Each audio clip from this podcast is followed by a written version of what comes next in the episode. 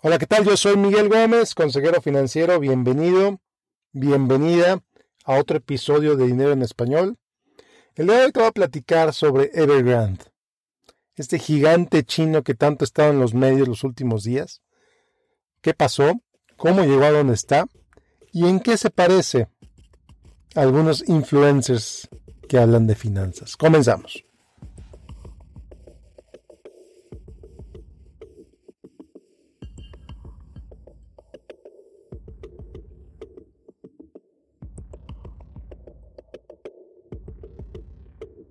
Bueno, pues Evergrande. Evergrande, nombre que se traduce directamente como siempre grande. Es un gigante chino que ha estado en boca de todos los medios las últimas, los últimos 10 días más o menos, pero es un escándalo que se ha ido construyendo desde hace varios meses, años inclusive. Y bueno, pues ¿qué es Evergrande? Evergrande es una empresa cuyo negocio principal es el desarrollo de bienes raíces. Se le ocurren proyectos de, inversión, proyectos de bienes raíces, los vende, los construye y utiliza ese dinero para reinvertirlo, desarrollar otros proyectos, etcétera, etcétera. Entonces, pues así es como debería funcionar. Así es como debería operar. Obtienes el dinero para la construcción, lo construyes, vendes, usas las ganancias para construir otro proyecto y demás. Excepto que pues aquí hay unos cuantos pasos extras. Toma deuda, construye el proyecto, ve si lo vende, lo vende, recibe el dinero, a ver si paga la deuda, construye otro proyecto, construye otro proyecto, construye 100 proyectos, vende 100 proyectos antes de construirlos, vende 1000 proyectos antes de construirlos y resulta que llegamos a donde estamos en este momento, donde de acuerdo a la cita, de acuerdo al artículo que leas, debe entre 1.600.000 departamentos, proyectos de construcción y 1.800.000. Gente que pagó el enganche para ese número de proyectos, gente que Evergrande dijo, ¿sabes qué? Sí, te lo voy a construir, te lo voy a entregar. Y los dejó colgando no les ha entregado los proyectos que dijo que les iba a entregar. Entonces le debe, por un lado debe propiedades, debe propiedades a la gente que ya se las vendió. Y por el otro lado, le debe dinero a todas las entidades que le prestaron dinero para construir dichas propiedades. La deuda total de Evergrande es aproximadamente 300 mil millones de dólares entre las propiedades y el dinero que debe. Entonces, ¿cómo llegamos ahí? ¿Cómo llegó una empresa que iba creciendo tan rápido, ta, ta, ta, ta, ta, a deber 300 mil millones de dólares?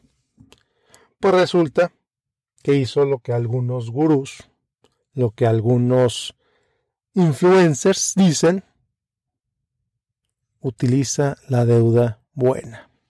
Estos cuates dijeron, ¿sabes qué? Esto es deuda buena, deuda que nos va a permitir construir más proyectos, deuda que nos va a generar mayores ganancias, a los que nos prestan, a los inversionistas les vamos a pagar bastante bien, vamos a hacer esta deuda buena. Quizás resulta que funcionó funcionó muy bien hasta que dejó de funcionar. Se sobreendeudaron. Como dije en el episodio anterior, o hace dos episodios, no me acuerdo, el apalancamiento funciona de dos formas. Para que te vaya bien, para que te vaya terriblemente mal. Entonces, bueno, ¿qué ha hecho Evergrande con ese dinero? ¿Qué ha hecho Evergrande? ¿Qué pasó con Evergrande? Bueno, pues el principal problema de Evergrande fueron, después del sobreendeudamiento obviamente, el segundo principal problema es que sus proyecciones siempre iban para arriba. O al menos eso es lo que he leído en los medios, es lo que ya ha llegado hasta nosotros. En realidad, lo que pasa en el mercado chino es poco transparente en general esto es basado en la información que leí para hacer este podcast, es que sus proyecciones fueron que siempre iban a subir de precio las propiedades. Entonces cada vez iban a vender las propiedades más caras, cada vez iban a valer más las propiedades que estaban vendiendo, lo que les iba a permitir subir sus márgenes de ganancia, lo que les iba a permitir pagar mayores intereses a sus acreedores, lo que les iba a permitir comprar proyectos o vender proyectos cada vez más caros. Entonces, pues bueno, ¿qué pasó? Que empezó a desviarse de su negocio original. Resulta que Evergrande construyó la academia de fútbol más grande del mundo. Resulta que Evergrande está construyendo el estadio de fútbol más grande del mundo. Es un proyecto increíble. Vi unos renders del estadio, cómo va a quedar. Es un estadio increíble. Pero bueno, resulta que Evergrande empezó a desarrollar una, una marca de bebidas, particularmente de agua, que al parecer ya vendió, pero el dinero todavía no lo recibe. Resulta que los amigos del presidente de Evergrande compraron acciones de una empresa de, de autos eléctricos. Es todo un chisme. Este es otro, este no puedo pasar otro episodio hablando por una hora o más sobre la automotriz la empresa automotriz de Evergrande y el que parece ser un fraude alrededor de ella. Pero bueno, esa empresa que ha perdido casi el 90% de su valor accionario, pero los dueños, los amigos del dueño de Evergrande, compraron las acciones, vamos a decir, en 50 centavos y las vendieron en 50 dólares. Y muchos de ellos se hicieron multimillonarios, incluso billonarios. Y dejaron colgando a los inversionistas pequeños. Pero bueno, esa es otra historia para otro episodio. Entonces empezó a, salirse de su negocio principal, empezó a participar en otros negocios, empezó a usar el dinero de los bienes raíces en los otros negocios, empezaron a tener problemas financieros. ¿Y qué pasó? Esto es bien interesante y esto es como una pirámide invertida, en el sentido de que primero los primeros acreedores de Evergrande, los que primero le prestaron dinero a Evergrande, fueron las grandes instituciones los bancos, los hedge funds, los llamados hedge funds, los fondos de cobertura, fondos conocidos por su alto riesgo. El propio gobierno chino le prestó cantidades brutales de dinero a Evergrande para ayudarle a crecer. Entonces son inversionistas pues altamente sofisticados, de los más sofisticados del mundo, diría yo. Otros multimillonarios, otros miembros del club de millonarios de China le prestaron dinero a Evergrande para verlo crecer. Pero ¿qué pasó? Conforme fue pasando el tiempo, el nivel de sofisticación de los inversionistas de Evergrande fue bajando. Le empezó a prestar dinero gente con menos experiencia financiera, con menos conocimiento financiero. Gente como los que les venden los materiales. Claro, estoy hablando de empresas todavía inmensamente grandes, ¿no? Resulta que Evergrande compra materiales de construcción a empresas australianas, por ejemplo. Empresas australianas que están también yéndole terriblemente mal en la bolsa porque, pues bueno, ¿quién nos va a pagar nuestros materiales? Entonces, pues sí, siguen siendo empresas grandes, pero ya no son empresas financieras. Son empresas de materiales, son, son proveedores de Evergrande el que le vende el acero, el que le vende el concreto, el que le vende el vidrio, el que le vende ta, ta, ta. Ok, muy bien, empresas muy grandes. Y luego nos vamos a empresas menos sofisticadas todavía. Resulta que Evergrande también le debe muchísimo dinero a los constructores, a los que ponen las piezas juntas de sus proyectos.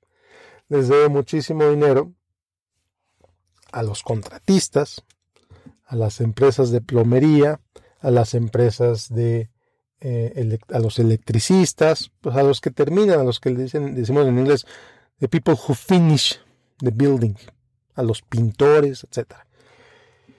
O sea, cada vez menos sofisticados. Y resulta, resulta, esto me pareció interesante, en el colmo de la baja sofisticación, Evergrande le empezó a pedir dinero a gente como tú y como yo a gente normal.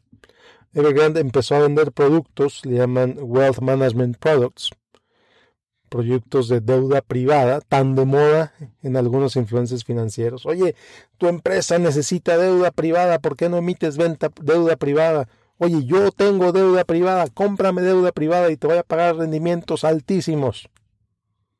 Bueno, pues ¿por qué Evergrande le empezó a vender? ¿Qué tipo de instrumentos le empezó a vender al público en general?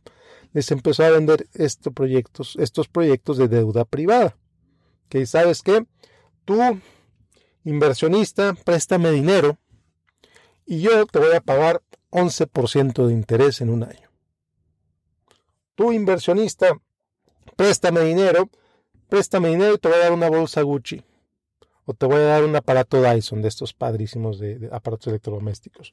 O préstame dinero y te voy a pagar 8% de interés y te doy una aspiradora Dyson cuando me des el dinero, como, como bono, como regalo. Entonces, pues de repente el público inversionista, la gente normal, vio que es una empresa grande, vio que es una empresa favorecida por el partido en el poder, Vio que es una empresa que está construyendo torres gigantescas de, departamentos. Entonces la gente dijo, ok, aquí está mi dinero, el interés suena bastante bien. Entonces, resulta que Evergrande le debe desde a gobiernos hasta gente normal. Gente normal que le compró su casa, que les compró, que dio el enganche para que Evergrande les construyera su casa o su departamento y gente normal que les dio dinero a cambio de las promesas de intereses elevados. Entonces, lo que ahora se está debatiendo es, bueno, es Evergrande muy grande para fallar, como dirían en Estados Unidos en la crisis 2007-2008.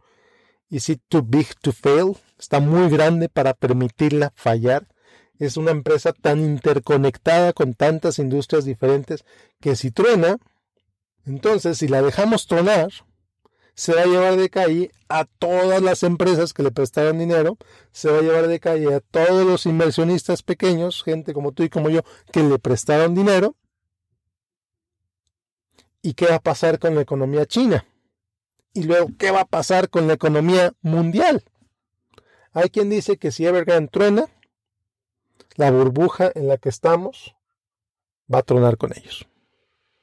Así de claro, así de dramático. Si cae Evergrande, caemos todos. Es lo que se, se dice por ahí, dicen algunos analistas. Por otro lado, está el gobierno chino, que dice, bueno, no es posible que sigamos permitiendo que las empresas tomen tantos riesgos no es posible que sigamos permitiendo que las empresas se apalanquen tanto, otra vez el apalancamiento, y que no sufran mayor consecuencia.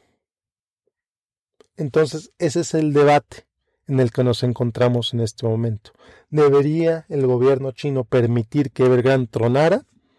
que viva las consecuencias de sus acciones, de sus malas decisiones, de su pésima administración de riesgos, de su pésima proyección de precios? ¿Deberíamos permitir que esa empresa truene? ¿O deberíamos rescatar a esa empresa porque tantas otras empresas y tanta gente depende de ella? Tú, querido escucha, como oí alguna vez alguien refiriéndose a quien escucha podcast, tú que me estás escuchando en este momento, ¿qué harías si fueras el gobierno chino? ¿Rescatarías a, Evergrande? o lo dejarías tronar? Si lo dejas tronar, la repercusión puede ser a nivel global, pero al mismo tiempo puede servir como una lección a los competidores de Evergrande para que moderen sus niveles de riesgo, para que sean más responsables en el uso del dinero de la empresa, del dinero de sus inversionistas y obviamente del dinero del gobierno chino. Entonces no es fácil. No es fácil decidir si tú eres el gobierno chino o si tú eres el gobierno de Estados Unidos, te enfrentas a una situación similar como la que vivimos en 2007-2008, ¿a quién apoyas? esto es realmente lo que estamos discutiendo. ¿Vas a permitir que Evergrande continúe? Si permites que continúe, ¿bajo qué condiciones? ¿Bajo qué condiciones va a permitir el gobierno chino que Evergrande siga operando?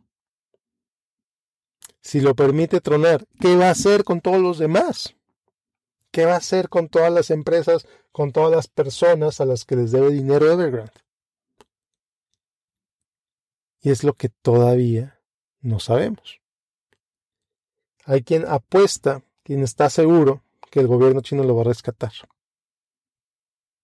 Y por el otro lado, hay quien está segurísimo que el gobierno chino no lo va a rescatar porque el gobierno chino ha hecho, pues usualmente no tolera este tipo de comportamientos.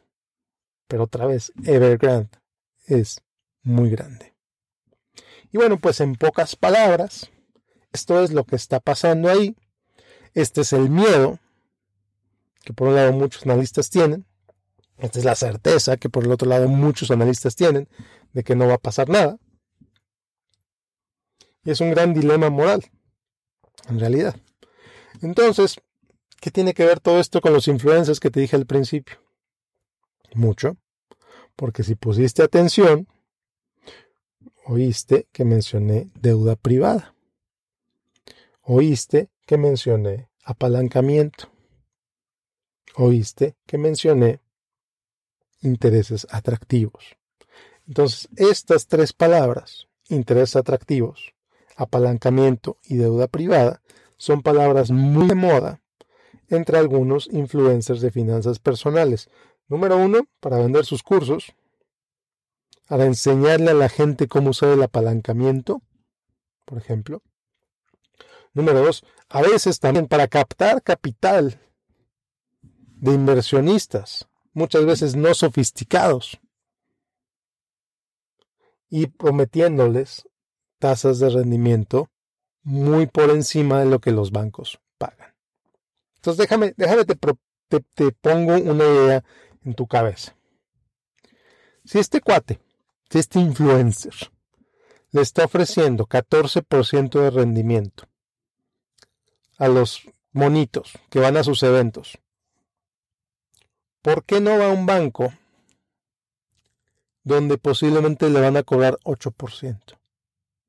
¿Por qué está dispuesto a pagar ese diferencial a sus monitos seguidores en lugar de ahorrarse dinero e ir al banco a pedir dinero al banco. Yo no lo sé, yo no sé la respuesta, no conozco los negocios de estos influencers, no conozco la salud financiera de estos negocios, nada me parece interesante. Y te lo dejo a ti para que lo pienses también. Y bueno, pues es todo por hoy. Muchas gracias por escucharme. Que tengas un excelente día. Como siempre, te invito a que me sigas en facebook.com, diagonal Miguel Gómez Consejero. Ya estoy empezando a desfasar un poco lo que publico en Facebook. Eh, pronto voy a empezar a publicar más pensamientos y, mi fuente principal de conocimiento, después del podcast obviamente, va a ser mi boletín por correo electrónico en el que te inscribes en miguelgomez.link diagonal correo. Y bueno, por lo pronto nos vemos la próxima semana. Yo soy Miguel Gómez, consejero financiero. Que tengas un excelente, excelente día. Bye.